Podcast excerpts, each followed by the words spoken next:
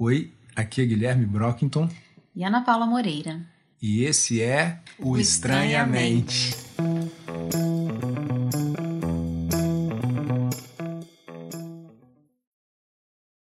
E farabalé coxuma o farabalé é coxuma cum cum cum cum olori ewe farabalé é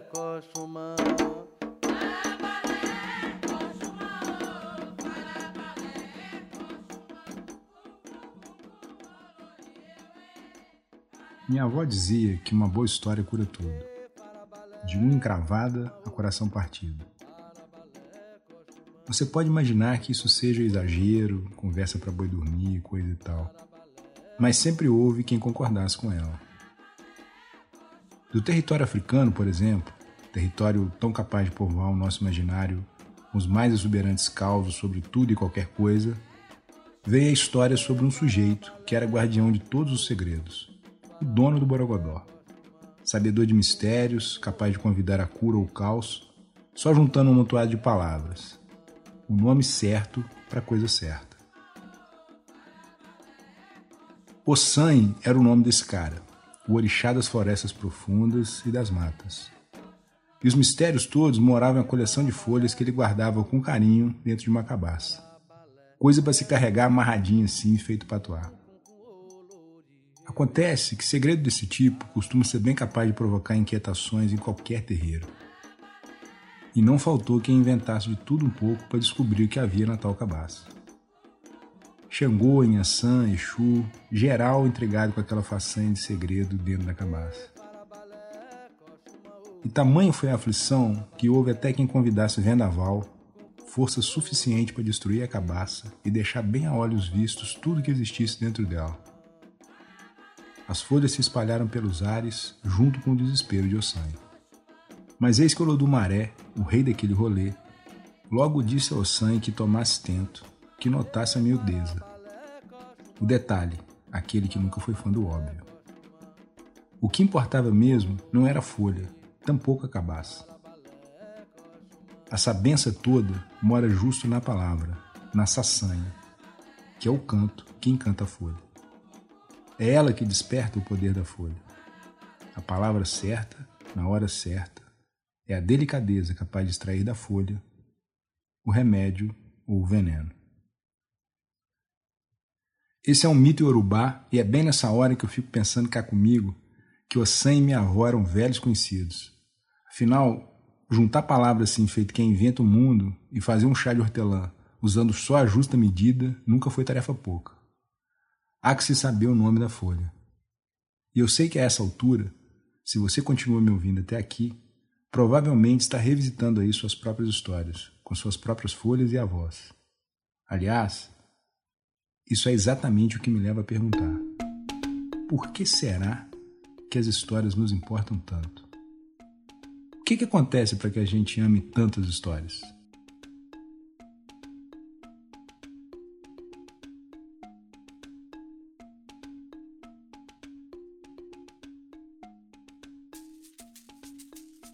Você já parou para perceber o quanto a nossa vida é imersa em narrativas? Veja o quanto de tempo, energia e dinheiros são gastos nos serviços de streaming, por exemplo, Netflix, Amazon, HBO, Disney. Todos esses gigantes disputando um mercado multibiliardário que gira em torno simplesmente de uma única coisa: contação de história. Sua série predileta nada mais é do que uma história muito boa sendo contada. E as novelas? Filmes, livros, tudo história. Mesmo o jornalismo, que se imagina ingenuamente que seja imparcial, se sustenta sobre uma narrativa construída. Um artigo científico, então, você pode estar pensando: ah, nesse aí não cabe história, não. Pois eu te digo que aí também mora uma excelente história. Porque mesmo que você tenha evidências incríveis, sem saber contar a história a partir dessas evidências direitinho, ele não será aceito para publicação. E na vida cotidiana?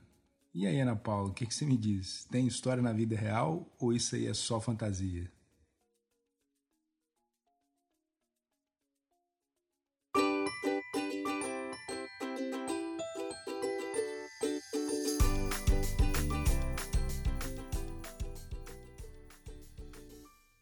Pois muito bem.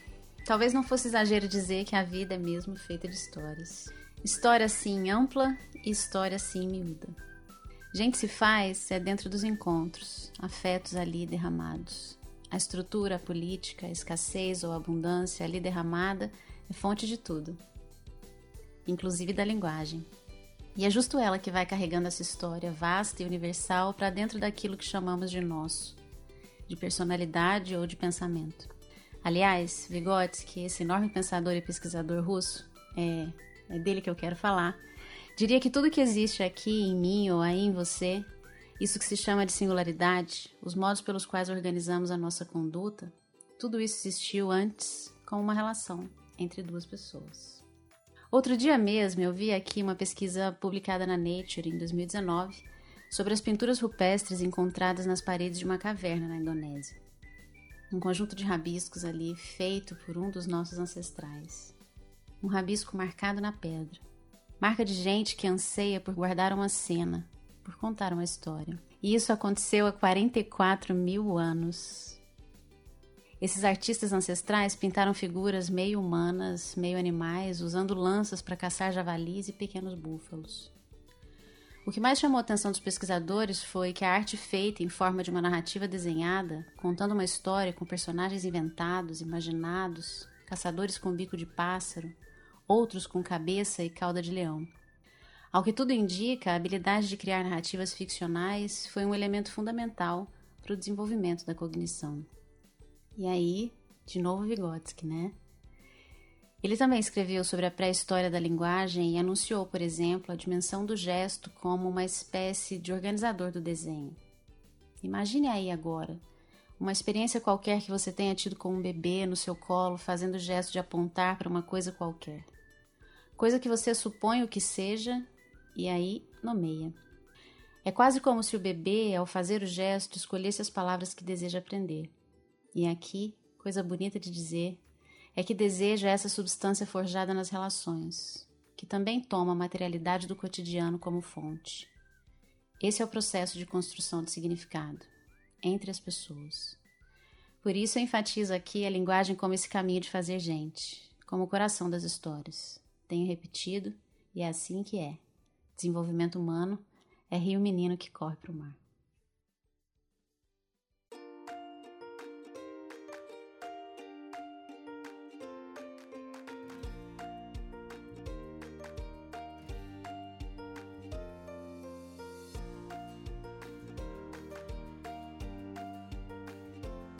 Então, então parece mesmo que a gente gosta de histórias desde tempos imemoriais. Né? Uma outra história muito bacana foi publicada em 2014 no PNAS, que é um dos periódicos científicos mais importantes do mundo. Essa pesquisa mostra a importância das histórias para os povos que habitam o sul da África e que vivem até hoje como os nossos ancestrais caçadores e coletores. Os membros dessas tribos, eles se reúnem para conversar uma vez durante o dia e outra durante a noite, todos os dias. E as conversas que acontecem durante o dia, elas giram em torno de questões pragmáticas, sobre economia, né? trocar uma galinha por tanto de milho, sobre reclamações, né? fulano tomou um pedaço da minha terra, coisa do gerenciamento da vida cotidiana. Entretanto, quando a noite cai, a galera se reúne ao redor do fogo e aí 85% das conversas são o quê? Contação de histórias. Isso mesmo. E o mais importante, segundo o autor, as histórias elas servem para criar um vínculo emocional e afetivo entre os membros da tribo.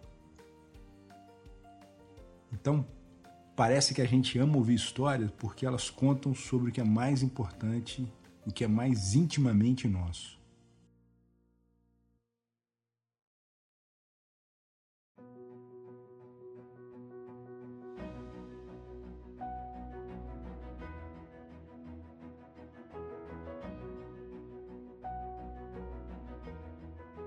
E emoção, ou mais sofisticadamente sentimento, é isso que a linguagem carrega. Recolhendo as dimensões sentidas e percebidas ali na realidade, atravessando os limites oferecidos pela atenção, fazendo laços com o pensamento que avança do mais concreto para o mais abstrato. Esse é o movimento. E essas são as chamadas funções psíquicas superiores. Superiores porque receberam muito e tanto da cultura, porque sofreram mediações conduzidas por aquilo que chamamos de signo. A palavra, por exemplo, é signo. Quando dita, passa a exercer a possibilidade de que eu me reorganize internamente. A palavra carrega um tanto de você, um tanto do que é nosso genericamente, e passa a atuar aqui sobre esse meu sistema psicológico. O vínculo a que você se refere é, portanto, essa dança toda. Outro dia, enquanto relia Gabo, no preâmbulo dos seus contos peregrinos, me espantei outra vez, como quando li pela primeira vez, ao ouvi-lo contar sobre quando e como finalmente decidiu juntar aquela riqueza toda, fruto do que ele tinha vivido mundo afora. De repente ele se perguntou: será que isso tudo que eu estou contando aqui aconteceu assim mesmo? E aí ele decidiu viajar para aquelas paragens todas uma vez mais, buscando seu próprio rastro. E o que ele diz sobre as memórias, sobre as próprias memórias, é um assombro. Nenhuma delas tinha nada a ver com as minhas lembranças. As recordações reais me pareciam fantasmas da memória, enquanto as recordações falsas eram tão convincentes que haviam suplantado a realidade. Pois Vygotsky nos convida justamente a não tomar a imaginação como oposto de realidade, Imaginação é aquilo que tem como fonte justo a realidade. Aqueles elementos ali reais, justo por isso, podem submeter-se ao movimento do pensamento, embebido dos afetos, tão capazes de criar uma outra estrutura, nova, mas cheia do velho. Imaginação é essa síntese de função psíquica tão necessária para a contação de histórias.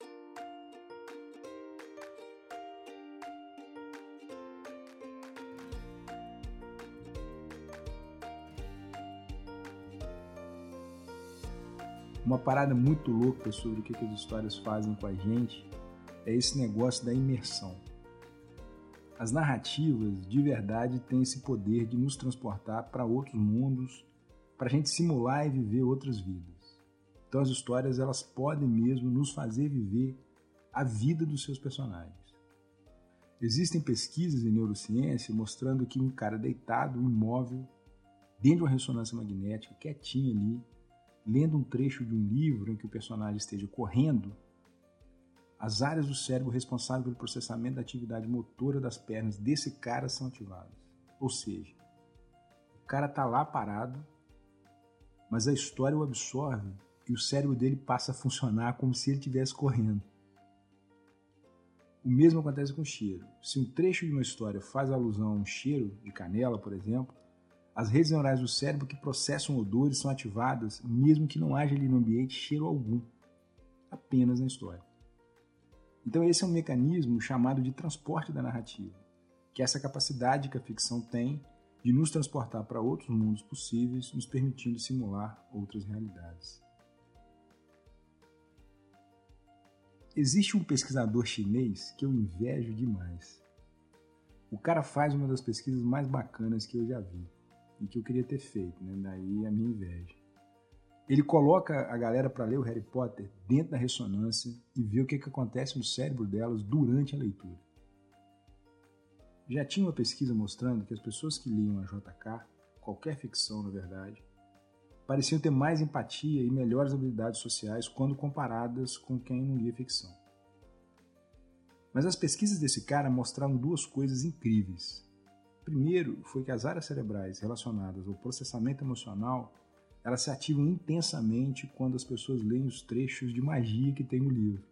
Ou seja, quando se compara a ativação cerebral da leitura dos textos da Rowling como um todo, trechos com as peripécias do maguinho e trechos sem magia, o engajamento rola justamente na hora que o Harry faz alguma mágica. Ou seja, a mágica acontece na hora que a magia acontece. A outra pesquisa do chinês questiona se Harry Potter pode te colocar um feitiço falando numa segunda língua. Olha que fantástico. O cara pega sujeitos alemães que têm o inglês fluente como segunda língua e coloca essa galera na ressonância lendo Harry Potter, ora em alemão, ora em inglês. Nas duas línguas, o cérebro reage direitinho, de maneira praticamente idêntica. Contudo, as áreas cerebrais que processam as emoções têm uma ativação muito mais intensa quando os caras estão lendo na língua materna. Olha que demais. Você se emociona mais no seu próprio idioma. E aí a gente chega na belezura da pesquisa que fizemos. A gente investigou os impactos da contação de história em crianças internadas numa UTI. A gente coletou dado de 81 crianças internadas na UTI do Hospital da Rede Dor São Luís, aqui no bairro do Jabaquara, em São Paulo. As crianças foram separadas em dois grupos, um que ouvia 30 minutos de história e outro que brincava do que é o que é, também por 30 minutos. A gente coletava um pouquinho da saliva das crianças antes e depois dessas intervenções. Isso foi feito para que a gente pudesse medir os níveis de ocitocina, que é um neuropeptídeo associado à criação de vínculo afetivo e confiança, e o cortisol, que é um hormônio do estresse. Além disso, a gente pedia para a criança mostrar em uma escala qual era o nível de dor que ela estava sentindo, também antes e depois das intervenções. E a gente também pedia, no final de cada sessão, que a criança dissesse livremente o que vinha à cabeça quando a gente mostrava a elas uma carta com desenhos de elementos do ambiente hospitalar, como médica, enfermeira, doente, dor, remédio, hospital e livro. Os resultados foram incríveis. As crianças tiveram o nível de ocitocina aumentado e os níveis de cortisol e de dor diminuídos. Contudo, os efeitos nas crianças que ouviram as histórias foram duas vezes maior. Além disso, elas reportavam muito mais emoções positivas justamente para elementos mais significativos do ambiente da UTI: médica, enfermeira e hospital. Então, por exemplo, muitas crianças do grupo do que é o que é falavam assim quando viam a carta do desenho do hospital. Esse é o lugar que as pessoas vão para morrer. Já as crianças que passaram pela contação de história reportavam assim: o hospital é o lugar que as pessoas vão para melhorar. Quando viam a carta com o desenho de uma médica, as crianças que ouviram a contação de história diziam: Essa é a moça que vem cuidar de mim. Já as crianças do grupo de adivinha diziam: Essa é a moça má que vem me causar dor.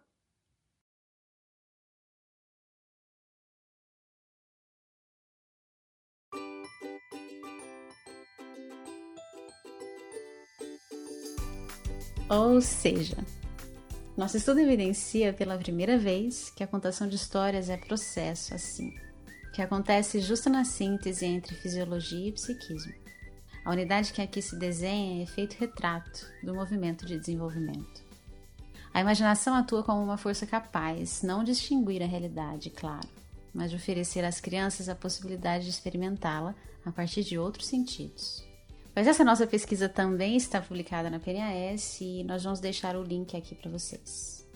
E tudo isso era mesmo só para dizer que é aqui, no instante dessa linha, que nós nos encontramos. As crianças, as circunstâncias, o sangue, minha avó, nossas folhas, eu e você. E aí? Qual é a história que a sua vida conta? E esse foi o Estranhamente, o seu podcast de neurociência, psicologia e vida cotidiana. Até semana que vem. Tchau!